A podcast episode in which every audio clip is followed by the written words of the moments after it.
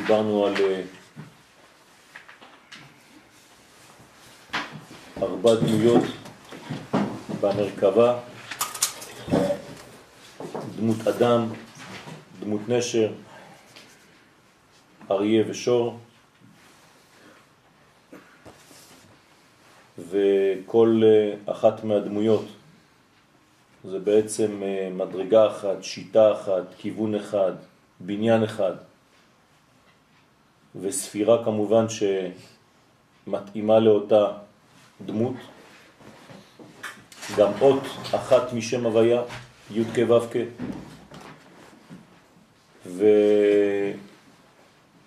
ורק להזכירכם שאנחנו עדיין במנגנון שמדבר על מיטתו של שלמה, שהיא המלכות, שיש מסביב 60 גיבורים מגיבורי ישראל, כולם אחוזי חרב מלומדי מלחמה, איש חרבו על ירחו מפחד בלילות, ודיברנו שזה בעצם 30 פעמים בקריאת שמה שיש בהם אותיות כפולות, שצריך לקרוא את זה ברווח בין האותיות לבה וך, כדי להבדיל בין האותיות בגלל שהן מתחילות מאחור וצריכות לעבור לפנים, לזיווג. אז הקטע הראשון הוא בעצם אחוריים, מאחוריים יש בעצם נסירה, ואחרי זה הם עוברים לפנים, וברגע שהם עוברים לפנים זה כבר בעמידה, אז הם בזיווג בשים שלום טובה וברכה. שים שלום זה כבר הזיווג שמחבר אותם בחזרה, הפעם כמובן פנים בפנים. ודיברנו על הניגונים, שגם כן מפסוקים בשיר השירים, שיש אה, תיקונים, שני מיני תיקון, ניגונים שדוד המלך משתמש בהם כדי לתקן את המלכות. אחד התיקונים נקרא אשרה, כן? אשרה ישווה ביתך. ומה קורה באשרה? אשרה אותיות ראש, אז המלכות עולה בעצם אל הכתר של זעיר אנפין.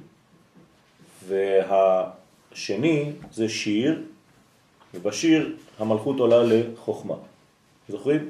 פעם היא עולה לכתר, פעם היא עולה לחוכמה. הניגון השלישי מעשרה ניגונים זה בברכה.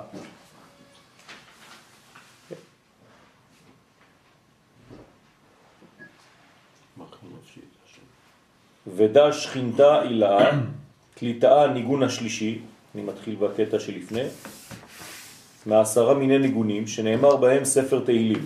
כן, ספר תהילים נאמר בעשרה מיני ניגונים שונים שמקבילים לעשרה מיני דופק שיש לאדם כדי להרגיש בעצם את הזרימה של האדם שלו בגוף. יש עשרה כן מינים של דופק, ואפשר לדעת לפי הדופק מה המצב הבריאותי והנפשי והרוחני של האדם. כמו שמלמד רבי נחמן מברסלב עליו השלום. ומי שיודע את סוד עשרה המינים האלה, הוא בעצם מומחה ברפואה. רק לפי הדופק אפשר לדעת הכל. אם יש לאדם חום, אם האדם בריא, אם האדם חולה, איזה איבר חולה אצלו, איזה איבר בריא אצלו, מה צריך לחזק בגוף, רק על ידי הדופק. אז הדופק, אנחנו חושבים שזה תמיד אותו דופק, אבל זה לא נכון. יש כל מיני אה, אה, קצבים, מקצבים, כן, שונים. זה כמו גלים של שידור. השידור בא מהתוך, מהחיבור בין הנשמה לבין הגוף, ומי שבקי בזה אז הוא בקי בחוכמת הרפואה. על כל פנים אנחנו בתיקון ה... בניגון השלישי, שנאמר בספר תהילים, וזה בעצם הברכה, ברכי נפשי את השם, כן, המילה ברך. כן? המילה ברוך, גם כשאנחנו מברכים ברכה, כן, המילה ברוך היא תמיד יוצאת מיסוד דאימה. כן, לא ניכנס עכשיו לפרטים. ודע שכינתה אילאה, זוהי השכינה העליונה, שהיא הבינה. כן, הוא אומר את זה בכל זאת. כן? זאת אומרת שתמיד כשאנחנו מדברים על ברוך, כן, המילה ברוך היא בעצם יסוד דאימה, שמוציאה משם, נותנת כוח לחסדים וגבורות, לחוג.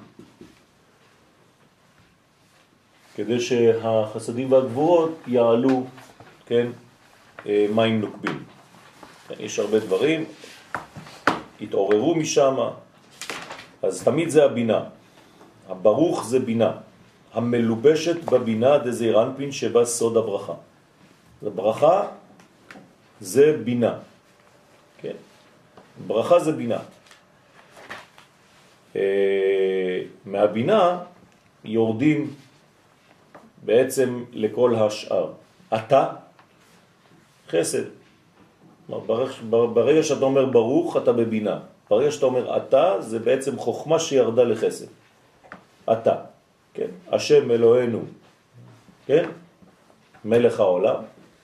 אז השם אלוהינו, השם זה תפארת, אלוהינו זה גבורה, אז יש לנו חסד, תפארת, גבורה, ולא חסד גבורה תפארת, כי אנחנו הולכים לפי הציור. אז ברוך בינה, יסוד בבינה, שמוריד כוח לחסדים וגבורות, אז החסד קודם כל אתה, השם תפארת, אלוהינו שם אלוהים גבורה, מלך העולם. בינה, לא? מלך העולם עוד פעם חוזרים לבינה. כלומר, עכשיו, ברגע שהם עלו לבינה, הם עלו ליסוד, הם חוזרים משם עכשיו עם האנרגיה שהם קיבלו שם, כן? כן? וברגע שהם מלך העולם יורדים משם, אז יש את כל הזיווג. אשר קידשנו במצוותיו, כן? יסוד, נצח והוד, וציוונו, ואז הם מתחילים לפעול את הפעולה.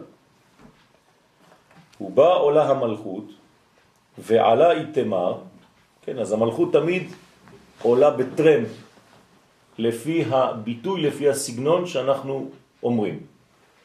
אז כל פעם שאתה מתחיל מזמור בתהילים, שהבניין המרכזי שלו הוא למשל אשרה, למשל ברוך, למשל שיר, כן? כל מיני ביטויים של התהילים, אז בכל מדרגה יש ספירה אחת דומיננטית, כלומר המקום שאליה המלכות עולה. אז פעם המלכות עולה לקטר, באשרי. פעם המלכות עולה לחוכמה, בשיר. פעם המלכות עולה עכשיו לבינה, שזה ברכי, ברכי נפשי. בסדר? ברך. ועלי תמר, עליה נאמר שדוד המלך אמר ברכי נפשי את השם, כן, האשכנזים אומרים בורכי, כן? אז זה ברכי, זה מלשון ברכה ולא בריחה. כן, ברכי נפשי את השם, להעלות את המלכות עד מקום הברכה. אז איפה זה מקום הברכה? בינה. בינה. מה זה מקור הברכה? יסודים. יפה. יסוד האימה, אבל מאיפה הוא מגיע? מהחוכמה, יפה. בסדר? אז למשל שבת היא נקראת כי היא מקור הברכה, אנחנו אומרים את זה בלך דודי. אז איפה זה שבת? חוכמה. בסדר? חוכמה. המקור, מקור הברכה, המקור של הבינה. המוקדמת. נכון. שמתגלה גם ביסודה, נכון. ואמר, מהי תהיה היבת בברנש נשמת חיים. מאותה נקודה האדם מקבל את הנשמה שלו. כלומר, מאיפה הנשמה שלנו? מבינה, מברכי. ברכי לשון קשר, נכון בעברית? ברך. בסדר? מה זה להבריך בעברית? לקשר, נכון? ולהצמיח מחדש. אז אנחנו בעצם מקושרים כל רגע לשורשים שלנו. הנשמה שלנו לא נלקחה מלמעלה וירדה למטה. אין דבר כזה, כן? זה בסרטים המצוירים. הנשמה שלנו לעולם קשורה במקורה. ואנחנו לעולם מקבלים מהמקור הזרמה, כן? טפטוף של הוספת חיים דרך החוט הנשמתי. בסדר? יש לנו חוט נשמתי שמחובר לשורשו. ולכן השורש בבינה שמקבל מהחוכמה. מן הבינה ניתנת באדם נשמת חיים. אני רוצה בבקשה רק לבקש מכם, בגלל שאנחנו כבר אה, מניין, שתכוונו, יש אה, פעילות מאוד מאוד רצינית של צה"ל הלילה, אז בעזרת השם אה, תכוונו שהחיילים יצליחו בעזרת השם. אמן. בדובדבן. חשבתי שחזרתי הביתה סתם. צריכים את השיעור שלך. אז מן הבינה ניתנת באדם נשמת חיים. כי מה שכתוב בתורה, ויפח באפיו נשמת חיים, היינו הבינה נפחה באדם את הנשמה, כי בא מקור הנשמות. אז הנשמות שלנו באות מבינה. איך נקראת בינה? כן? בלשון אה, העממית, עולם הבא. בסדר? אז הנשמה שלנו בעצם מקורה במקום הזה שנקרא עולם הבא. שם זה מקור הנשמות. היא מקבלת את הכוח שלה מחוכמה, אבל הנשמות באות מבינה. כן? עולם הכיסא. בסדר? כיסא הכבוד. שמה. משם אנחנו מקבלים את הנשמות שלנו. נפש, רוח, נשמה, אז זה כנגד מלכות, תפארת, בינה. בינה. בינה, בינה, עולם הבא. בסדר? אז הנשמה מבינה, הרוח מתפארת והנפש ממלכות. אז לכן הנשמות שלנו באות מהמקום הזה. עכשיו, אם המקום הזה נקרא ברך, מה עושה הנשמה בעצם בגוף שלנו? מקשרת. בסדר? אז זה בעצם מקשר בין העולמות. כלומר, הנשמה קשורה לגוף, הגוף קשור לנשמה. על ידי איזה דבק, מי מדביק ביניהם? כן? איך, איך, איך אומרים בעברית כשאני מדביק משהו, דבק חזק, שלא יכול להיפרד? הלחמה, נכון? זה נקרא הלחמה. לכן מי מלחים בין הנשמה לבין הגוף? הלחם. כשאתה אוכל לחם, המוציא לחם מן הארץ, אתה בעצם מלחים את הנשמה לגוף. לכן האדם חי לא רק על הלחם, אבל גם. כי לא על הלחם לבדו, אבל כן, חלק יחיה האדם. אז אנחנו מלחימים. כן, כמה זה לחם בגמטריה? 78, 76. 8. 8. שלוש פעמים י' כו' שם השם. זאת אומרת, ההלחמה שלנו היא משולשת. כן? שלוש נקודות, כן? שלוש נקודות הלחמה. זה אותיות מלח גם. כן, נכון, לכן טובלים במלח. דאית מרבה, שנאמר בנשמה, חמישה תיקונים, חמישה עניינים יש בנשמה. למה יש בה חמישה עניינים? כי יש בה חמש מדרגות. בתוך הנשמה עצמה יש חמש מדרגות. למרות שהיא אחת, כמו שאומר הרמב"ם בהקדמה לשמונה פרקים, נשמת האדם אחת היא, אבל יש בה פעולות שונות. בסדר? יש בה כוח כזה וכוח כזה וכוח כזה, אבל היא בעצמה אחת. אז בקבלה קוראים לה פעולות השונות נפש, רוח, נשמה, חיה יחידה שבנשמה. בסדר? אז יש בה בעצם חמש פעמים נזכר ברכי נפשי בתהילים. בסדר? לכן דוד המלך, בכל ספר תהילים 150 פרקים בערך, יש פחות או יותר שינויים, לא חשוב, זה מחלוקת בגמרא, אבל נגיד שיש 150, יש בתוך 150 חמישה פרקים שמתחילים בברכי נפשי את השם. כלומר, חמישה פרקים, כל פעם שתפגשו אותם, אתם יודעים שאתם נמצאים בספירת הבינה. כל פעם שאתם תפגשו אשרי יושבי ביתך, אתם יודעים שאתם בספירת הכתר.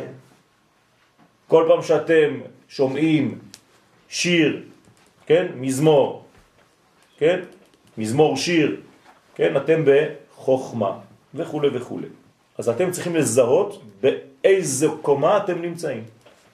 ואז אם אני יודע באיזו קומה אני נמצא, אז אני יכול לפעול לפי הקומה. בסדר?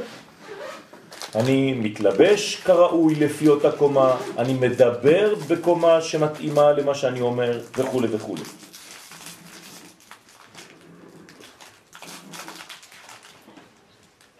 עכשיו, יש ביטויים שונים, לפעמים כתוב נפש, כן? למשל הרמב"ם אומר, כי נפש האדם אחת, אבל הוא לא מתכוון לנפש, החלק התחתון. הוא קורא לנפש שם כולל של הנשמה. אז זה צריך להבין. תלוי עם מי אתה מדבר. אם האדם, כן, מדבר בלשון של קבלה והוא יודע על מה הוא מדבר, אז הוא מתכוון לנפש הספציפית. כלומר, מקובל לא יגיד סתם נפש, הוא יגיד נשמה, בשם כולל. אבל יכול להיות שבשיעור או אצל רב ובספר אתה תמצא, כן, נפשות ישראל, הנפשות של עם ישראל, הוא לא מתכוון לחלק התחתון נפש, הוא מתכוון לשם כולל נשמתי. בסדר? נשמות ישראל.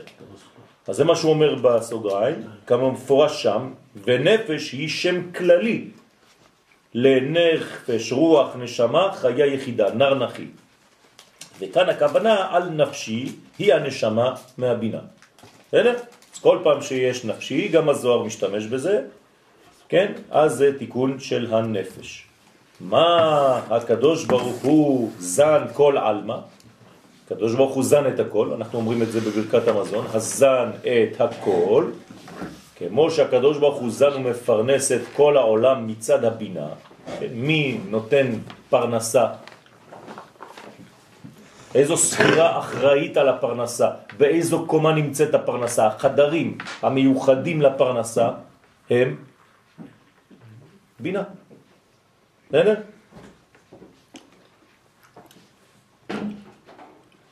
הספר הקדוש שערי אורה שכתב רבי יוסף ג'יקטיליה אין, אין יותר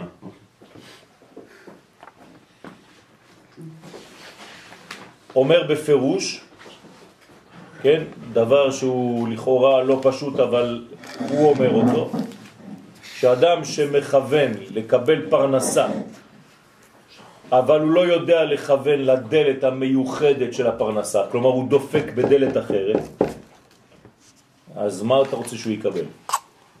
אומר רבי יוסף ג'יקטילה, צריך לדעת באיזו דלת אתה דופק כשאתה מבקש דבר פלוני או אלמוני. וזה סוד הכוונות. כלומר, אדם שיודע לכוון, יודע לדפוק בדלת הנכונה כדי לקבל את מה שהוא מבקש. ולמה שאומרים פותח צדיך זה בי"ך. נכון. מה זה לפתוח? לפתוח זה לקבל את מה שיש בפנים. בסדר? כלומר, בין האותיות. אז אתה פותח את החוכמה, כן? מה זה לפתוח את החוכמה? להתחיל לגלות אותה. אז איפה מתגלה החוכמה? בבינה. זה אותו דבר. אז הוא מסביע לכל חי רצון. בסדר? אז העניין של הפרנסה הוא בבינה. כלומר, אתם יכולים לכתוב בסידורים שלכם כל פעם שאתם מבקשים משהו על הפרנסה, תכוונו שזה במדרגה של בינה. בסדר? זה העניין של מטבע ברכה. ברכה זה בבינה. כל הברכות הן בבינה. שמה זה מקור הברכה, שמה זה הסוד של הברכות. ולכן הפרנסה, כן, מצד הבינה. אז כשאומרים שהקדוש ברוך הוא זן, הזן את הכל, גם כן ב... ברכת המזון, תכתבו בהזן את הכל, בינה. תכתבו למעלה בינה, תשימו צהוב מדגיש. בסדר? ככה מכוונים. מלכות, מה? הכל. הזן לא, כל זה יסוד. כן? והקלה זה המלכות. כלומר, הוא נותן ליסוד להעביר לקלה. בסדר? אז לכן, זן כל עלמא, כמו שהקדוש ברוך הוא זן ומפרנס את כל העולם מצד הבינה, כלומר העולם הבא מפרנס את העולם הזה, אוקיי? הנשמה מפרנסת את הגוף,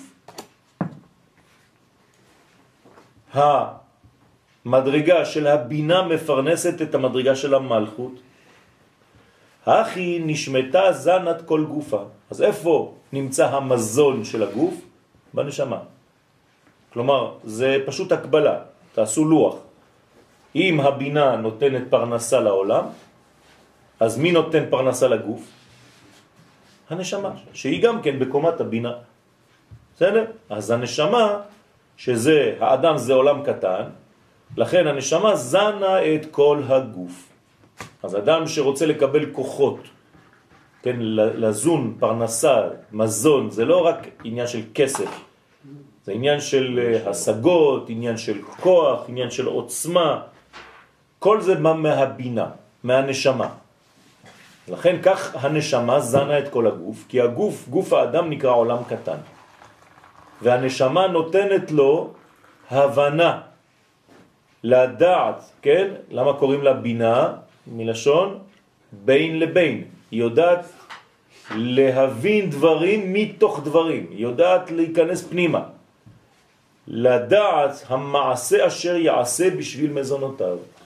זאת אומרת, תראו איך הזוהר הוא פרגמטי, הוא פרקטי, זה לא סתם קבלה באוויר. אם האדם רוצה להרוויח כסף נגיד בתחום כלשהו, כן, מי ייתן לו את הייעוץ לעשות את המעשה הנכון שיתאים לעניין הזה של הפרנסה? אותה בינה. אז האדם צריך לעבוד על בינתו ולא להישען סתם. כלומר, יש עבודה בבינה, להשיג בינה. כן, להשקיע בעולם הבא שלי, זה נקרא להשקיע בנשמתי. אז זה כל מה שהאדם עושה בשביל מזונותיו. זה הדבר הראשון. ב' מה הקדוש ברוך הוא רואה מצד החוכמה והכל גלוי לפניו ואינו נראה, כן, הוא רואה אבל אינו נראה ואין שום נברא רואה ומשיג אותו. הכי נשמתה רואה ואינה נראית. אותו דבר. הקדוש ברוך הוא בעולם זה כמו הנשמה בגוף. אז מה הקדוש ברוך הוא רואה את העולם אבל אי אפשר לראות אותו? כך הנשמה רואה את כל הגוף, אבל הגוף אינו רואה את הנשמה. בסדר? מה אכפת לי שהוא רואה או לא רואה? מה זה אומר? בגלל שהיא לא מוגבלת. בסדר? היא מבחינת אין סוף. כך הנשמה רואה הכל, ואין שום אדם רואה אותה, כי היא רוחנית שאי אפשר להשיגה.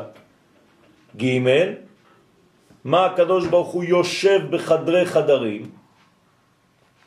כן, הביאני המלך חדריו, אז הקדוש ברוך הוא יושב בחדרי חדרים, מה זה אומר? שהוא גנוז מאוד, מצד הדעת שנאמר עליו הוא בדעת חדרים ימלאו, דהיינו שהוא יושב בשמי שמיים והשגחתו בכל העולמות. כלומר, מי שיושב יותר פנימה בחדרי החדרים, אז הוא דומיננטי על כל החדרים. כן, יש לו חדר בקרה פנימי. אותו דבר, הכי נשמתה יושבת בחדרי חדרים. ככה נשמה יושבת בחדרי המוח, שהוא למעלה ובפנים מחדרי הלב, יותר עמוק מהחדרים של הלב, שבו שורה הרוח. כלומר, בלב יש רוח, בנשמה יש מוח. כלומר, יש מקום דומיננטי בגופו של האדם לחלקים של הנשמה. הנפש התחתונה בכבד, הרוח בלב והנשמה במוח. אז הנשמה יושבת במוחו של האדם, ולכן זה נקרא חדרי חדרים. ד' מה הקדוש ברוך הוא מלא כל העולם מצד הווק דזה, כן? אני, אנחנו עכשיו חוזרים לווק דזה, כלומר אני מצייר את הספירות ווק דזה, חסד, גבורה, תפארת, נצח, הוד, יסוד. זה נקרא ווק. למה זה נקרא ווק? זה שישה וו קצוות. אז בראשי תיבות זה ווק. בסדר? אז מי נותן כוח לוו קצוות האלה? הבינה. הבינה היא למעלה, היא הנשמה לכל הרוח הזאת. כן? כמו שאומר הפסוק, ת. תה? לא, לא, אני, אני רק עם העיקר. נסטה. תודה. איך אומר הפסוק? נותן נשמה לעם עליה רוח. ורוח להולכים בה. זאת אומרת, הנה, נותן נשמה. למי הוא נותן נשמה? לעם. כלומר, בחינת עם ישראל זה נשמה. נשמה, כלומר זה לא עולם הזה. עם ישראל זה עולם הבא. מה יותר קרוב לעולם הזה? מי שהולך, כלומר זה כבר פרטיים. ורוח להולכים בה. בסדר? אז להולכים בה איפה? על מה? נותן נשמה לעם עליה, ורוח להולכים בה. על מי מדב- מדברים? אומות העולם. רוח על ארץ ישראל, ארץ. ישראל נותן נשמה לעם עליה. ארץ ישראל, שעם ישראל הולך עליה, כן, יש לו נשמה, אבל ההולכים הם אנשים פרטיים בסופו של דבר, אז זה נקרא רוח להולכים בה. בסדר? אז לכן, אני חוזר, ד' מה הקדוש ברוך הוא מלא כל העולם? כל זה נקרא עולם, נכון? כולם, זה כבר הלכו לעולמם. צוריאל. בסדר? אתה רוצה לשתות? אז מה הנשמה נותנת לעולם את כל החיות שלהם? מצד אבק דזה, הנה אבק קצוות וזעיר אנפין, שהם כנגד שש רוחות העולם. בעולם יש שש רוחות, שישה כיוונים, נכון? דרום, צפון, מזרח, מעלה, מטה, מערב. כל הכיוונים האלה של הלולב, שאנחנו מנענעים, הנה, ברוך השם הוא כותב, כמבואר בשאר הכוונות בדרושי נענועי הלולב, כן? אז הכי נשמתה מלאה את כל הגוף. אותו דבר הנשמה ממלאה את כל הגוף. זה גופו של האדם, פה זה כבר הרגליים שלו, כן? ופה זה כבר הראש. כל זה זה הגוף של האדם.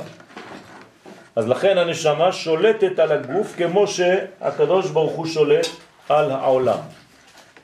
ולא רק שהוא שולטת, אלא מחיה את הגוף.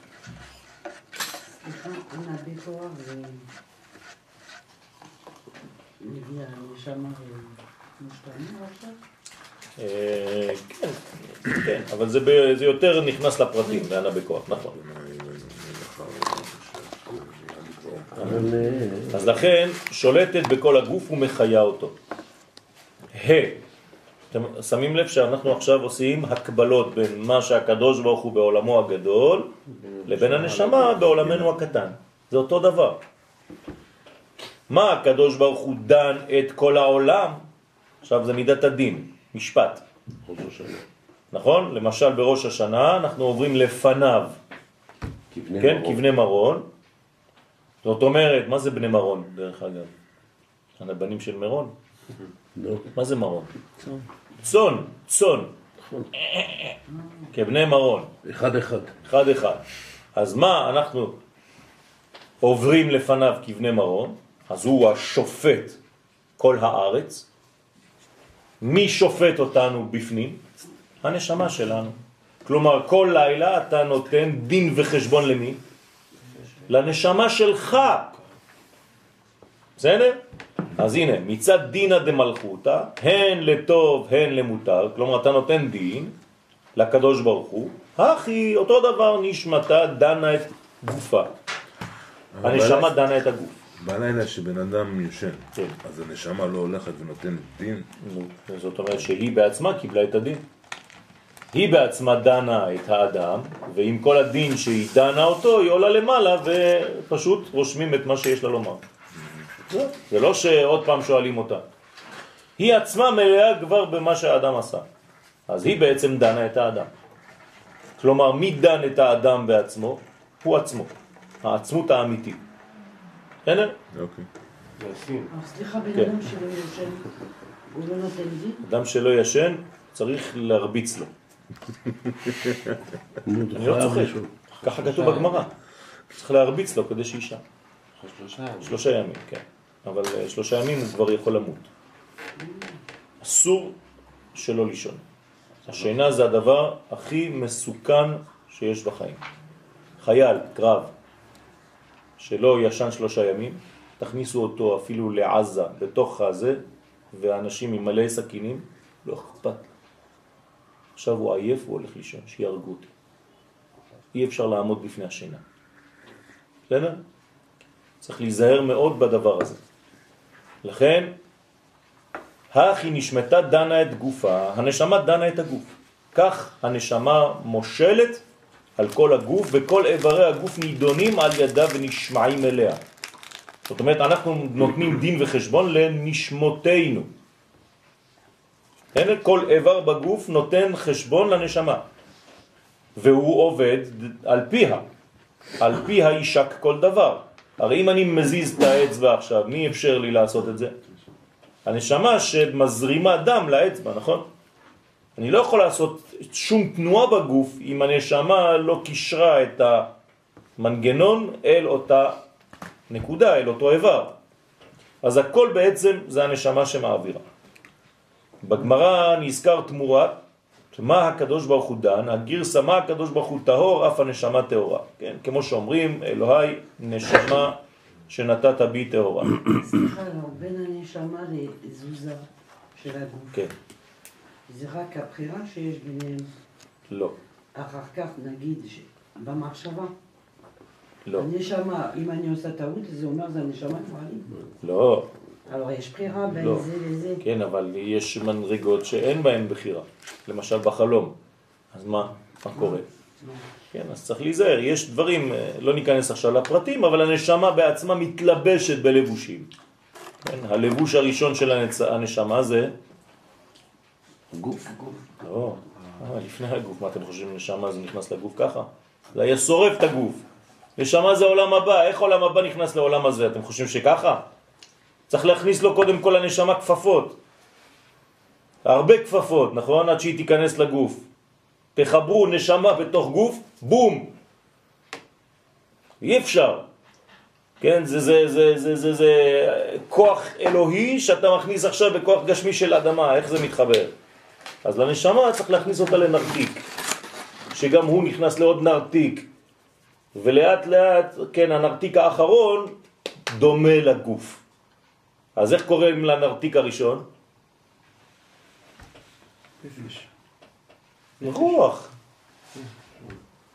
הנשמה נכנסת לתוך נרתיק שנקרא רוח, הרוח נכנס לעוד נרתיק שנקרא נפש, הנפש נקרא לעוד נרתיק שנקרא צלם, יחזקאל. וכו' וכו' וכו'. עד שזה נכנס. לגוף. יש צדיק דצלם, למד דצלם, מם דצלם. זה הרבה מדרגות עד שמגיעים לגוף. זה לא אחד נכנס בתוך השני, איזה בלוק קטן, זה לילדים קטנים. כן, צריך להיזהר. אז לכן, יש מערכת שלמה שמאפשרת, כן, לאטום להיות בתוך הטיל שאתה רואה. אז זה חמש שלבים? מה? זה חמש שלבים? כל אחת גלול מחמש, כלומר 25 שלבים. לא הבנתי. אה, זה חמש כפול חמש. אני לא הבנתי פה, כאן רשום מה הקדוש ברוך הוא דן את כל העולם. כן. כאילו, כמו שהקדוש ברוך הוא דן את העולם, אז ככה אז הנשמה דנה את הנשמה שבבינה, היא דנה אותנו. נכון. אבל איך הנשמה תדון אותי, אם אני סתם עכשיו לקחתי את העט והכנסתי ביד שלי, אבל זה קיבלתי רשות מהנשמה, לא קיבלת רשות, הנשמה עושה... כדי להזיז. את היד. כן. אבל מה שאתה שואל זה כאילו הגוף שלך לא שווה כלום. אין לו שום דבר מעצמו. זה לא נכון. כן, זה מה שטוען המת. מה טוען המת? כשבאים לדון אותו. הוא אומר לו, מה אני, אני, שמו אותי בקבר, מה אתם חושבים שאני יכול להרים משהו? אני לא עשיתי כלום, הנשמה עשתה את הכל. אז הולכים לנשמה, אומרים לנו, מה עשית? זאת אומרת, מה, אני יכולה לעשות משהו? אם אני לא מלובשת בגוף. הוא עושה. אז מה הקדוש ברוך אומר להם? מה אתם חושבים, מה, עובדים עליי שניכם? כן, אחת תיכנס בשני. כלומר, מה קורה חמש דקות אחרי שקוברים את האדם? הוא מתעורר בתוך הקבר. למה? כי הנשמה שלו חזרה לתוך הגוף, ושניהם ביחד נידונים. בסדר? זה לא אחד. למה הדבר דומה? אומרת הגמרא, לעיוור וגמד. אבל, כן? אז הגמד רוצה תפוז, אבל העיוור לא יודע לאן ללכת, והגמד לא יכול לקפוץ. הופ, קופץ לא מצליח. אז הוא אומר לה, יש לי רעיון לעיוור, אני אעלה על הכתפיים שלך, אני אגיד לך ימינה, שמאלה, שמאלה, שמאל, ימין, נכון, כן? ואתה תתקדם. ואני כותב את התפוז. כלומר, מי כתב את התפוז? שניהם. בסדר? הגמד על העיוור, אז הגוף זה העיוור, כן, עור, לשון עיוור, והגמד הקטן, הנשמה, היא בעצם קטנה, זה נקודה, כן, ראיתם פעם נשמה? כן, אז הנשמה היא בעצם נכנסת לתוך העיוור הזה, ומשנה לו את העין לאלף, כן, מעור לאור. זה נקרא כותנות אור וילבישם כותנות עור. אז באיזה ספר תורה לא היה כתוב עור בעין אלא באלף? אצל רבי מאיר. אצל רבי מאיר הוא השאיר בתורה שלו, כן, ויעש השם אלוהים לאדם ולאשתו כותנות, אצלו זה היה כתוב אור. למה? כי רבי מאיר, לשון אור, הוא נשאר נאמן למה שהיה לפני החטא. כלומר, הוא לא נפל בחטאו של אדם הראשון. בסדר? זה צריך להבין מה זה אומר. כל אבל- הסברות שלו בגמרא הם בלתי... קשה לך להבין אותם. כתוב שלעתיד לבוא כאילו יקבלו את כל הסברות שלו. כן, אז זה, זה הסוד של העולם הבא. כן, עכשיו, אם הנשמה היא באה מהבינה, עכשיו אני מבינה שעוברים כל... עכשיו אני מבינה. יש לו חלק לעולם הבא. נכון. בוא, עכשיו, מי שלומד, הוא מתקן את עצמו, הוא משתדל להתקדם, הוא מקבל יותר מהזרימה של... מה זה ללמוד? לא, ללמוד זה לא ללמוד. להתחבר ל... לא, זה להזרים יותר נשמה בגוף. זהו. זה- ללמוד זה להזרים יותר את הנשמה בתוך הגוף שלי. זה, זה מה שעושה הלימוד. מה, אתם חושבים שאתם מחדשים משהו? הרי אנחנו כבר יודעים הכל. למדנו כבר את הכל בתוך הבטן. נכון? אז מה אנחנו עושים עכשיו? מזרימים את העולם הבא לעולם הזה דרך לימוד התורה. בסדר? זהו, זה מה שעושה הלימוד. הלימוד מקשר אותי למנגנון המאיר, כלומר כשאני לומד אני נמצא במקום המאיר, ולכן מה אני עושה שם? כן? זה מין, מין מכון כזה של הערה, מכון מאיר, כן? אז אני מקבל את כל ההערה מהמקום הזה. זה מה מביא את העולם הבא. לעולם הזה. יפה. אז אני חי בעולם הזה לפי הערכים של העולם הבא. זה הלימוד. כן, מה זה למד? לימוד, לימוד, למד, למד זה היוד הראשונה למעלה, שאני מוריד אה, עד לגוף. זה הלמד. כן? אז למה היא, היא לא יכולה לרדת ככה ישר? לא, יש מסלול. כשיורדים לעולם הזה, מהיוד העליונה, צריך לעבור דרך החסד. חסד בימין, נכון? אז הולכים לחסד, נוגעים בו ויורדים, שנאמר עולם חסד ייבנה.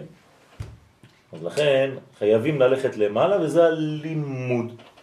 בסדר? אז הוא עולה למעלה מהשורה ויורד עד למטה. זה הסוד של הלימוד, זה להביא את היוד העליונה אל היוד התחתונה. טוב. אה, אז לכן הנשמה דנה את הגוף אותו דבר, הנשמה מושלת על כל הגוף וכל איבר הגוף נידונים על ידה ונשמעים אליה, כן? וכל אלו החמש בחינות הם בבינה. כלומר, כל מה שאמרנו עכשיו, כל ההקבלות האלה, אנחנו לומדים קבלה. קבלה זה ללמוד הקבלה. מי שבקי בהקבלות יודע, או, זה, זה כמו זה, זה, זה כמו זה, כן? זה נקרא קבלה. לומדים הקבלות. אז לא רואים כבר את העולם רק בקטן הזה, רואים את העולם בכל הקוסמוס. ואתה יודע, כשאתה לומד קבלה, שכל הדברים עוברים גדול. אז מה עושה מקובל? הוא אומר, כמו שהקדוש ברוך הוא, כן, ממלא כל עלמין, ככה נשמה שלי ממלאה את כל הגוף. זה נקרא מקובל, כי הוא יודע לעשות הקבלות. אם מבינים את הגוף האדם. זה אותו דבר. מבשרי נכון, כזה לא. נכון. על זה נאמר, מבשרי, הבשר שלי, מהבשר שלי, אני יכול לחזות, חוזה, את האלוהות. כלומר, יש מצווה ללמוד קבלה אנטומיה. אנטומיה, חוכמת הגוף. זה מצווה, גם אם אתה לא רופא. בסדר? אתה צריך להיות לפחות בקיא מינימום באיברים של הגוף, באיך בנוי הגוף ובפרופורציות שיש בגוף. כן, אז יש כל מיני כללים קטנים שצריך לדעת אותם. בסדר? למשל, כף היד זה אותו אורך של הראש. מהשיער עד הסנטר. כן. זה אנטומיה, צריך לדעת את זה. כלומר, אם אתה יום אחד אומרים לך לצייר, אל תעשה יד כזאת פצפונית וראש כזה ענק, כן? זה כבר... כן. אתה צריך לעשות משהו שמתאים. אז ככה זה עובד. הרגל של האדם זה כל הראש. כן, כף הרגל זה ממש כל הראש. פה זה היה רק הפנים. אז זה כל הראש. כן, אז יש מידות. כל מידה אתה יכול לדעת. אני יודעת שזה, הבן שלי מסתכל מכנסיים כן, ככה זה הערבים היו עושים, כן? אתה רוצה לדעת אם המכנסיים מתאימים לך, אתה מכניס את כל וואי. האמה שלך אל תוך המכנסיים, ואז בעצם זה הרוחב של המותניים, וכו' וכו' וכו', צריך או לדעת. לסובב את זה סביב הצוואר. שהוא כן, סגור. זה נכון, בגלל ההגבלות שבמערכת. נכון, בגלל הקבלות, לא הגבלות, הגבלות. הקבלות, כן, נכון. אוקיי, בסדר? אז זה צריך לדעת. לכן יש חמישה שלבים, חמישה מדרגות, חמש מדרגות, מה? מה קורה כשהגוף עושה דברים שהם לא רצוניים? זה חולי. זה אומר שזה פגם של הנשמה שמתבטא בגוף? כן, זאת אומרת, זה גם, ב, ב, זה נקרא בעיה מוטורית. כן, למשל אם אתה רוצה לאכול גלידה ואתה מכניס את העין, כן, יש בעיה מוטורית, חס ושלום. אז אותו דבר בגוף, בנשמה. כלומר, אם הנשמה היא נותנת, השאלה אם אני רואה על- על. הגוף, על הגוף איזושהי בעיה, זאת אומרת שהנשמה לא מגיעה למקום הזה, כמו שצריך. אז זה בעיה שה- שהגוף לא מצליח נכון, לגלות את הנשמה, נכון. או שהגוף אין לנשמה מגלה- בעיה, אין לנשמה בעיה, היא טהורה, היא פרפקט, אבל לא פותחים לה את הדלת לעבור. מספיק לאותו מקום. אז באותו מקום, באותו איבר, באותה תכונה, יש בעייתיות, כי היא לא מגלה מספיק פה. בסדר? אז מה צריך לעשות? לאינסטלציה. להביא אינסטלטור ולהזרים כמו שצריך את כל הדברים בלי שיהיה בעיה בצינורות. לנקות את הצינורות. זהו. מה זה לנקות את הצינור מבחינה נפשית? לנקות את הרצון. כלומר, אתה לא רוצה בצורה נכונה. זאת הבעיה שלך. זה לא שלא רוצים לתת לך. רוצים לתת לנו הכל. אנחנו לא יודעים לרצות בצורה נכונה דבר זה או זה או זה או זה. אתה צריך ללמוד לרצות. רצון זה הופך להיות צינור, זה אותן אותיות. בסדר? מי זה הרצון שלנו? הנשמה. הנשמה. הנשמה זה הרצון, כלומר הנפש. כן? איך אומרים בתורה לרצות? לא כתוב אני רוצה. אם יש את נפשך. בסדר? זה הגוף ממש צריך לשלוט בו, כי אני, אני מכיר רקדנים נגיד, או החוויה של הריקוד, שהם כל כך שולטים בגוף שלהם, שהם יכולים ממש כאילו ל- לראות כאילו התנועות שלהם מאוד מאוד אה, ב- נכון. בדיוק. נכון. אז זה אומר שהם במקום אה, רוחני נכון. גבוה? נכון, אבל מצד שני, הקליפה שלהם יכולה להיות גדולה מאוד, למה? כי הם משתמשים רק בגוף. לא כי, כל האנרגיה הנשמתית היא רק בשביל דבר אחד. כלומר, אם הם היו עושים את זה בצורה מלאה, אז באמת זה אנשים מאוד מאוד מאוד רוחניים, יכולים להגיע למדרגה מאוד פנימית. לכן אומן יכול להגיע גבוה מאוד, אבל יכול גם ליפול עמוק מאוד. כי הוא בעצם גם כן אותו דבר. אם אתה יודע לדייק במה שאתה עושה. אדם מנתח, רופא מנתח, זה אומנות. כן, לדעת איפה לפתוח, כמה לפתוח, איפה להוציא, אם הוא רועד וזה, השם ישמור. כן? אדם אה, מוהל, שכל כולו רועד, כן, לא רואה כלום, עם המשקפיים ככה וזה מסכן, ההוא שם רבע שעה תינוק צורח וזה עוד לא גמר. אז בעיה. אז, אז צריך להיזהר למי אתה נותן גם כן. אז אותו דבר, כל המומחיות הזאת זה בעצם מעבר שלם בין הנפש הפנימית לבין העולם החיצוני, בלי שום בעיות בדרך. בסדר? זה מה שאנחנו מכוונים, זה מה שצריך לכוון בכוונה הכללית בחנוכה דרך אגב. בעניין הריקוד שהוא אומר, כן. יש אה, תפילה שחבר'ה שנקראים דרווישים, שהם רוקדים בעיגולים, והם מגיעים לאיזה רמה של חיבור, כן, זה משהו אחר, זה בגלל שהעיגול זה, זה כמו הניגון. וזה זה בעצם אה, כדי לא להיכנס לעניין לוגי. העיגול מוציא אותך מהלוגיקה. הוא מכניס אותך לעולם עיגולי, שאתה בעצם אה, לא נכנס דרך השכל, אלא דרך החוויה. למשל, אתה רוצה להחזיר אדם בתשובה. אם תתחיל ללמד אותו שיעור, הוא יברח. אז איך אתה יכול לקנות אותו? דרך ניגון. אז אתה מכניס אותו לשירה. אז השירה היא תמיד עיגולית, אז מכניסים אותו למין שירה כזאת, ואז רק לה, יא, יא, יא, יא, יא, והוא כולו כזה מסלול כבר, כן, אחרי זה אתה יכול לתפוס אותו בשכל. אבל קודם כל אתה מכניס אותו לדבר שהוא למעלה מהשכל, מחול. בחוויה. מחול לצדיק. עתיד הקדוש ברוך הוא לעשות מחול לצדיקים. כן? אז יש אנשים שהם אה, מתקנים את הדברים. המחול הגדול ביותר זה כנסת ישראל. זה ישראל. זה המחול. כן? כל מה שלמטה מזה זה משהו אחר.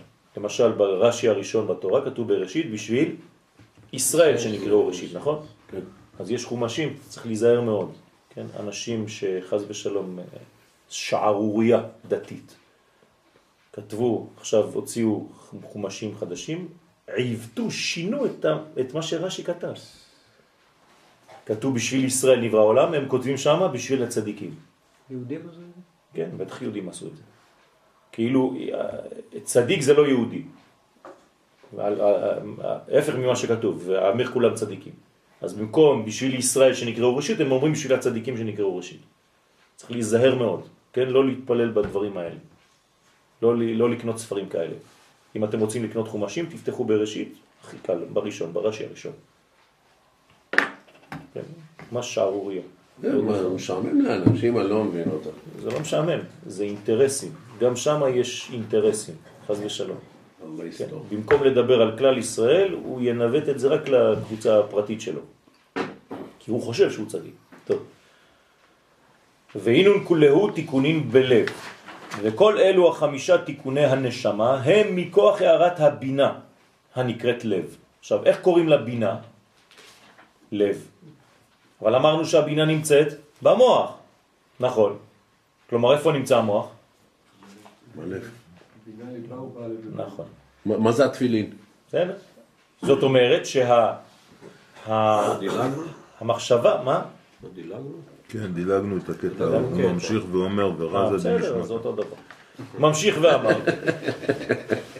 אתם תראו, נחזור לאותו עניין.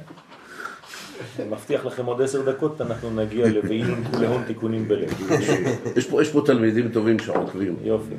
הוא ממשיך ואמר, ורזה דנשמתה, דאי היא שווה לקודשה בריחו. כלומר, ראינו עכשיו הקבלה בין הנשמה לבין הקדוש ברוך הוא. זה שווה.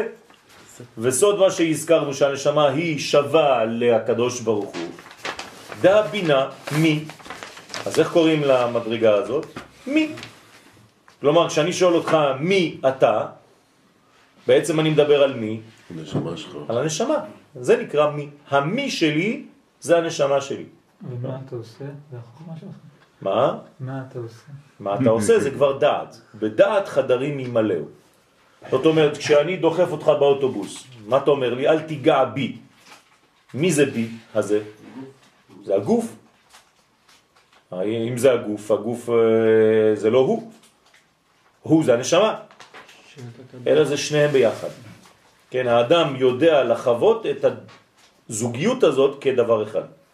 כלומר, אל תיגע בי, זה אומר נשמתי, גופי, זה הכל. אני לא עושה הפרדות כל פעם. בסדר? אני מבין שאני אחד. אוי ואבוי אם חס ושלום הייתי זה. כן?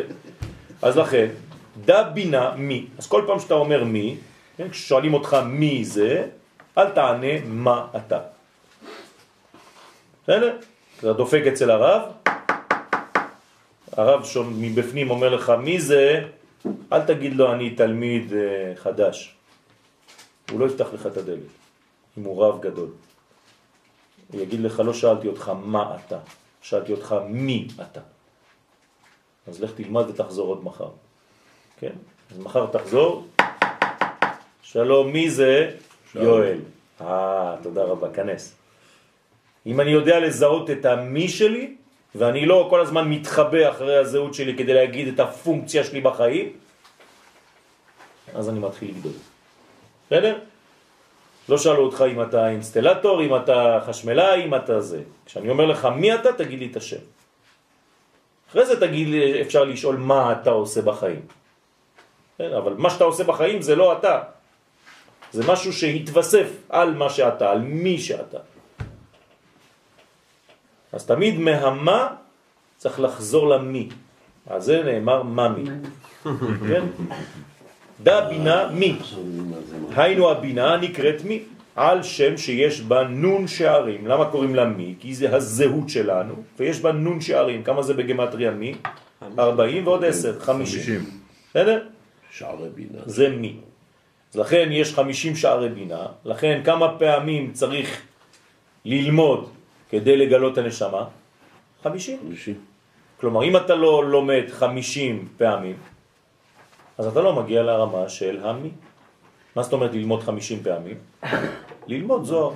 זוהר זה 50. לכן כמה פעמים נזכרת יציאת מצרים בתורה? 50. כי כדי לצאת ממצרים צריך 50 צעדים החוצה.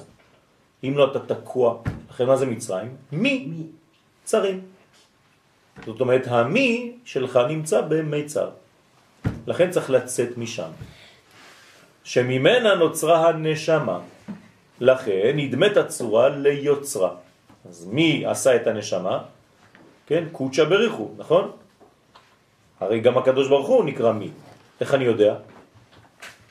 כתוב, אשריכם ישראל לפני מי? מי אתם מתארים, ומי מטהר אתכם, מי לשם. נכון? תמיד השם נקרא מי, גם בתורה. אז לכן המי שלי קשור למי הגדול. מי הוא זה? מלך כן, מלך הכבוד. מי זה מלך הכבוד? כן? זה לא שואלים אותך, מי זה מלך הכבוד? לא. מי זה מלך הכבוד? מי הוא זה מלך הכבוד? בסדר? גם בפיסוק זה על אותו עיקרון. אתה צריך לדעת איך, איך לומר את זה. נכון. לכן, ועלה איתמר, ועליה נאמר, ושלום עליכם גם. יש נכון. ספרים שאין מי, ואני אומרת, אין דבר כזה מי. בכל הספרים הנכונים אין מי. אין מי. אין מי. לא אומרים מי מלך המלכים לא. הקדוש ברוך הוא. מלך. לא. מלך. כן, אבל בדיוק. כולם רוב האנשים. שרים, כל המקבילות. שלום מלך, נה נה נה נה נה, מי מי מלך. מה זה מי מלך? איפה לא, ראית לא. דבר כזה בכלל? זה מלך מלכי המלכים כן, הקדוש אבל ברוך הוא. עכשיו אפשר לחשוב שמישהו אומר את זה, זה מי? לא, אבל שמה זה לא אותו דבר. מי שאת. אומרת זה בגלל כן, שהצרפתים אבל- אומרים מי על כל דבר. אני יצאתי מי, כן? אבל מי יש צרפת? לי- המקום, והלכתי, כן? יש לי בעיה, אני, כל פעם שאני מתקנת משהו כמו המי הזה, שלום עליכם, הבנים שלי מתחילים להגיד לי עוד פעם, את מחליפה הכל, אני לא, תעזבי אותנו עם הפתח אליהו. כן, לא, לא אומרים ככה, את צודקת. את צודקת, אומרים מלך מלכי המלכים, ולא המלאכים גם כן. מלך מלכי המלאכים, ששמעתי גם כן. יש הרבה ורציות, כן? אז אה, זה מלך מלכי המלכים, ולא מי מלך, ולא המלאכים, המלכים. הקדוש ברוך הוא, כן? המי והמה זה כמו סגולה ובחירה? כן. מי כאלוהינו, מי כאדוננו, מי כמלכנו, מי כ... מיקי מאוס, כן. מה? זה, זה, המי, הזוג שלך זה בעצם זה סגולה, זה משהו. נכון, המי שלך זה הסגולה האלוהית שנמצאת בתוכך. ועליה יתמר, ואל מי תדמיוני ואשווה. הנה, הקדוש ברוך הוא מכנה עצמו מי. כלומר, הזהות הפנימית של העולם, נשמת העולם. הנה, גם ישראל אותו דבר. ישראל נקראים מי בעולם. כן? כי הם לב האומות, כמו שאומר הכוזרי בפרק ב'. הוא מפרש ואל מי, ודאי, רוצה לומר אל הבינה הנקראת מי. אז הקדוש ברוך הוא לפעמים מכנה את עצמו מי, כי הוא מתגלה בספירת הבינה. כלומר, כל פעם שאתה אומר מי, אתה, אתה יודע שאתה צריך לכוון שזה גם הקדוש ברוך הוא, אבל באיזו ספירה הוא מתגלה כשהוא אומר מי? בבינה. בינה, חמישים. כן? ברגע שהחמישים יורדים לעולם הזה, למלכות, אז המלכות נקראת הפוך ממי? ים. המי נכנס לים. אז הבינה נקראת מי והמלכות נקראת ים, זה אותו דבר. בסדר? אז המי הפך להיות ים. אז אפשר לדמות ולהשוות את הנשמה, אבל ודאי הנשמה היא רק נמשל אל הקדוש ברוך הוא, דהיינו הבינה, לא לחשוב שהנשמה זה הקדוש ברוך הוא, כן, חס ושלום. זה רק השוואה, שתדע איך זה עובד. והא וכמוה, כן, למה הזוהר פה מדגיש את הדבר הזה? כי אם לא, אתה נכנס לסוג של עבודה זרה. שאנשים חושבים שהנשמה שלהם זה באמת הקדוש ברוך הוא חס ושלום, אז אני צריך להשתחוות אליך, לא לעצמי. צריך להיזהר מאוד, זה עבודה זרה. זה נקרא פנתאיזם. זה שפינוזה. מה? שפינוזה. נכון. צריך להיזהר מאוד. כן, אנשים חושבים והם טועים, למה? כי הם קוראים ספרי חסידות בלי להבין קבלה. כשאתה לומד ספרי חסידות ואתה לא מבין את הזוהר, אז אתה חושב שהקדוש ברוך הוא זה חלקים חלקים. אז איך אתה קורא לו? חלק אלוה ממעל. כלומר, לקחת חלק מהקדוש ברוך הוא. אתה מחלק את הקדוש ברוך הוא לחלקים? אוי ואבוי. הקדוש ברוך הוא זה בלתי מחולק, זה אחד יחיד ומיוחד. אז צריך להיזהר מאוד. אז כשהחסידים מדברים, הם מדברים בגלל שהם יודעים על מה מדברים. אבל כשאתה לומד, אתה צריך ללמוד עם מי שיודע. אם לא, אתה נכנס לכל מיני טעויות. ואומרים דברים בשם, כן, רבי שניאור זלמן, עליהם השלום, ועל שם רבי נחמן עליו השלום, ולא מבינים וסתם ממציאים דברים. לכן צריך להיזהר מאוד, לא להיכנס לעבודה זרה. אנחנו זה לא הוא, הוא זה הבורא, ואנחנו נבראים, ואנחנו אף פעם לא נהיה הוא. בסדר? והאו כמו, כן, כמו שאנחנו למדנו ספר שנקרא אילו היטיב, אז ידעתיו, ואם לא יהיה אילו ידעתיו, היטיב, כן, בשני הכיוונים. אז אני לא הוא.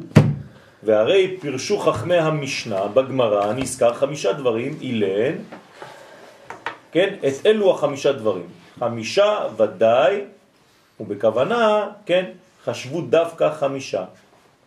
בגין דאינון מסתרת דהעילאה. עכשיו אנחנו מבינים למה יש חמישה דברים, בגלל שאנחנו מדברים על הבינה, והבינה איזו הות, איזו אות היא בשם הוויה?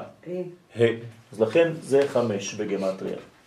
כל החמישה השוואות, חמש השוואות שעשינו עכשיו, זה בגלל שזה בה עליונה, שנותנת נשמה לוו, שמגיע למלכות שזה ה תחתונה. בסדר? אז זה ה, וו, ה, והיוד כמובן בחוכמה למעלה. יוד, כ, וו, כן. יש כזה,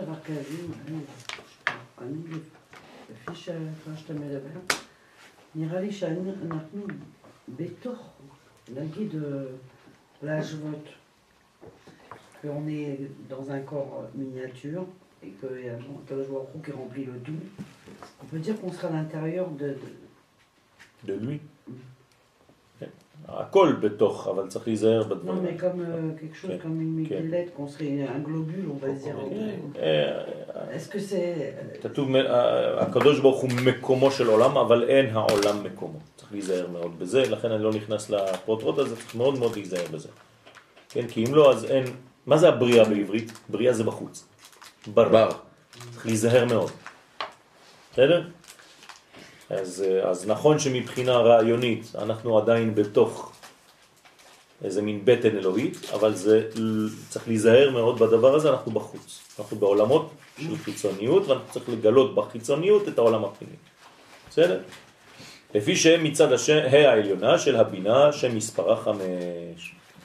כן, עד עכשיו זה בסדר? אני מדבר לאט כדי שכל דבר יגיע לכולם, בסייעתא דשמיא. ואינון כולהו תיקונים בלב. וכל אלו החמישה תיקוני הנשמה הם מכוח הערת הבינה הנקראת לב. אז הבינה נקראת לב, ואנחנו רוצים שהלב הזה, הבינה הזאת, תאיר בתוך כל הגוף שלנו. כמו ששאל צוריאל, אם יש חלק בגוף שחולה, מה זה אומר? שהנשמה לא הגיעה לשם, לא מגיעה לשם, לא נזרמת לשם, לא מוזרמת לשם. ולכן יש לך חולשה באותו מקום. זה יכול לאו דווקא גופני, זה יכול להיות נפשי. אתה לא מזרים מספיק, כן? צריך לבדוק למה הצינור במקום הזה תקוע. אז מה שאתה אומר לב, הבינה בלב, זה בלב ממש, או ב-32 נתיבות? כן, וכמובן שזה זה גם וגם. כן? אין דבר יוצא מידי פשוטו, אבל זה כמובן בכל מה שזה אומר. זה לא סתם ב... אם לא, אז מה, אתה מחליף בינה כשמחליפים לך לב. הייתה סדרה בטלוויזיה על מעגל החיים, כן. והראו כאילו שיש איזה חולי, וצריך להכניס אנטיביוטיקה, אז באים חיילים כאלה על הילדים, כן. זה כזה כל כך יפה, זה מצויר להם, איך הם מזרימים להם את כל ה... כן, דמויות קטנות שעושים כאילו... נכון, אבל זה- הנוגדנים לבנים, נכון, אבל יש, יש נכון, את נכון, היופי נכון. בדבר כן, הזה. כן. הילדים אוהבים את זה, ככה מלמדים אותם אה, רפואה. אז לכן זה הערת הבינה נקראת לב. אז כמה, כמה דאו, כמה דאוקמוה, דאוקמוהו, מראה מתניתים. כמו שפרשו חכמי המשנה, כן, זו פרשת משפטים, שכנגד חמישה דברים הנזכרים יש בלב חמישה דברים. כלומר, הלב הוא בעצם ה, הוא בעצם חמישה דברים. הוא כמו יד, כן? חמ- חמש אצבעות, הלב זה בעצם מדרגה של חמש. והיינו הלב מבין מצד הבינה, כלומר בינה ליבה, הלב מבין, לא המוח מבין. כשאתה אומר למישהו הבנת, זה לשון בינה, זה בלב. בסדר? אז הלב מבין, כן? וליבו יבין, ושב ורפא לו. כן? ברגע שהלב יש לו בינה, אז הוא חוזר ויש לו רפואה לגוף. מבחינה מדעית, כשבודקים את המוח, רואים את איך, איך זה עובד מבחינת הבנה. אף אחד לא מבחינה מדעית בדק את הלב וראה שיש שם... זאת הבעיה, שבודקים בגלל שהמדע הוא שכלי. ואנחנו מדברים פה על מדרגות שהן למעלה מן השכל, לכן מתלבשות ב, בכל המציאות הגופנית. לכן הרופאים הגדולים חייבים לדעת גם כן סוד. רופא גדול שיודע גם כן סודות התורה, הוא הופך להיות מומחה גדול שאף מדען קלאסי, רגיל, כן, לא יכול להגיע אליו.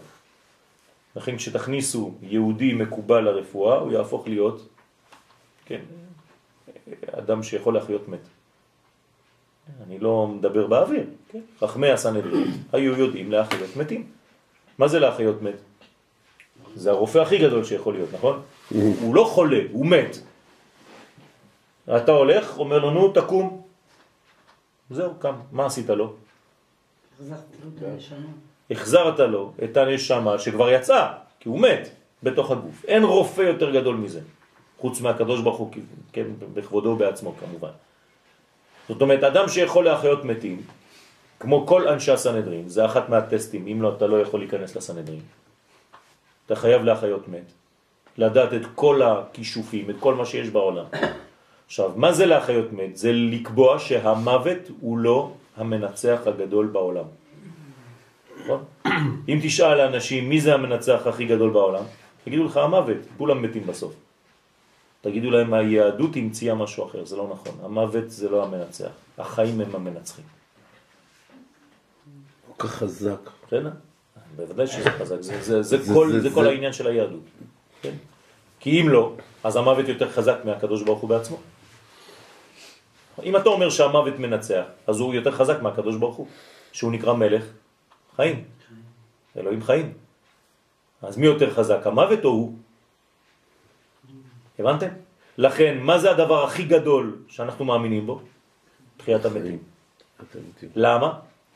כי אנחנו בעצם קובעים בזה שהקדוש ברוך הוא יותר חזק מהמוות, כי אם לא, אז המוות הוא השחקן הכי גדול בכל הקוסמוס.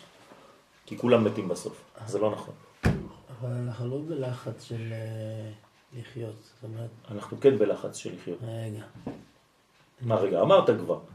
לא סיימתי. בסדר, אמרת. שמת נקודה. אני מתכוון שכשאנחנו מתים, אנחנו בסדר, זה לא סוף פרק. אה, עוד פעם, זה, אני מדבר על חיים אפילו החיים האלה, לא סוף פרק. אם המת חי, כן? זה אומר שבעצם אני יכול להחיות אותו אפילו עכשיו. אני לא צריך לחכות לכל הגלגולים ולכל הדברים, וסוף פרק. למה אתה מתכוון סוף פרק? גלגולי נשמות וכל זה? לא, אני מתכוון חיי העולם הבא. חיי העולם הבא. כן, אבל זה לא האידיאל. האידיאל זה חיי העולם הזה. מה זה תחיית המתים? זה בעולם הבא או בעולם הזה? זו שאלה אמיתית. השאלה אמיתית, זו תשובה אמיתית, נו. אני חושב שחיי הבא זה, חיי זה מדרגה, זה לא... תחיית המתים זה מדרגה. אבל מה זה אומר? האם זה הנשמה שחוזרת לגוף או שהגוף נעלם? אני מבין שהשנה חוזרת לגוף. יפה. אז אם הנשמה חוזרת לגוף, זה בעולם הזה. גם אם העולם הזה יעלה במדרגתו, זה לא משנה. זה השוואת עולמות. מהעולם הזה לעולם הבא. אוקיי, אבל זה, זה בעצם נשמה שחוזרת לגוף. כלומר, מה האידאל? מלאכים עולים או מלאכים יורדים? יורדים. יורדים. לכן כתוב עולים ויורדים בו. פרשת השבוע. כלומר, האידאל שלנו זה לחזור לעולם הזה. לא להתנתק וללכת לעולמות עליונים. אז מי שאומר שהאידאל זה העולם הבא, כלומר, הוא רוצה לפגוש את הקדוש ברוך הוא רק דרך המוות. ואנחנו לא פוגשים את הקדוש ברוך הוא דרך המוות. לא המתים יהללויה, ולא כל יורדדו. אנחנו נברך יה. בעולם הזה כשהנשמה שלך מחוברת לגוף. זאת החוכמה הגדולה. אתה בעד עולם. אומרים שפה, שהלימודים שפה, כאן הם עושים את החידושים. שכאילו בעולם הבא אין חידושים. נכון. רק מה שעד עכשיו גיור. וכל חידוש חדש שעולה, אז הקדוש ברוך הוא, כאילו, יש חדש חידוש. שם, אבל אתה מוריד אותו לפה. אני חושב שחייו של האידיאל יעקב, זה בעולם הזה. חייו של יעקב היו כל כך רצופים במכאובים, ועובדה שהוא החשיב את עצמו כמת אה, כשיוסף נעלם ממנו.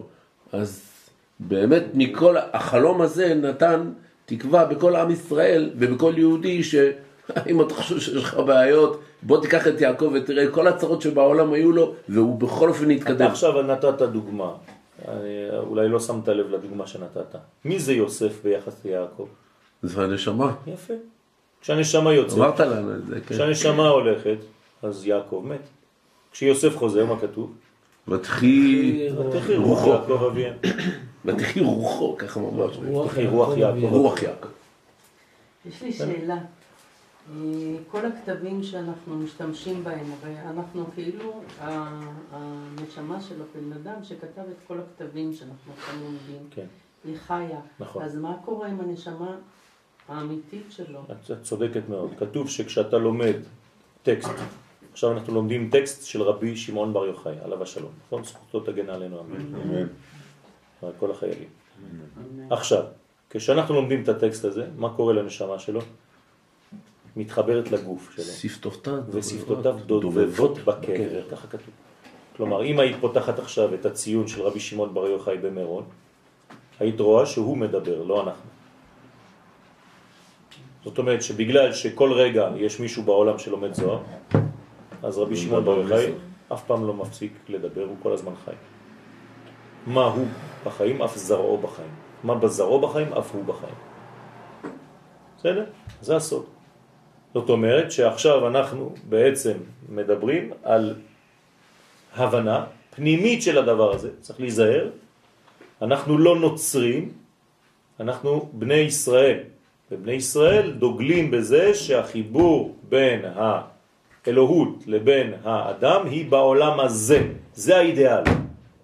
אני יודע שיש חוגים, כן, לצערי, ביהדות שדוגלים בפגישה, מפגש עם העולם הבא רק אחרי המוות, ואז פוגשים את הקדוש ברוך הוא.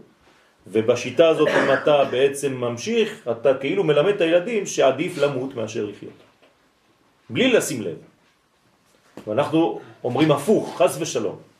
לא אמות כי אחיה, ואספר מעשייה. ולחיות זה בעולם הזה, ואסור לנו לאבד את נפשנו לדעת, חס ושלום.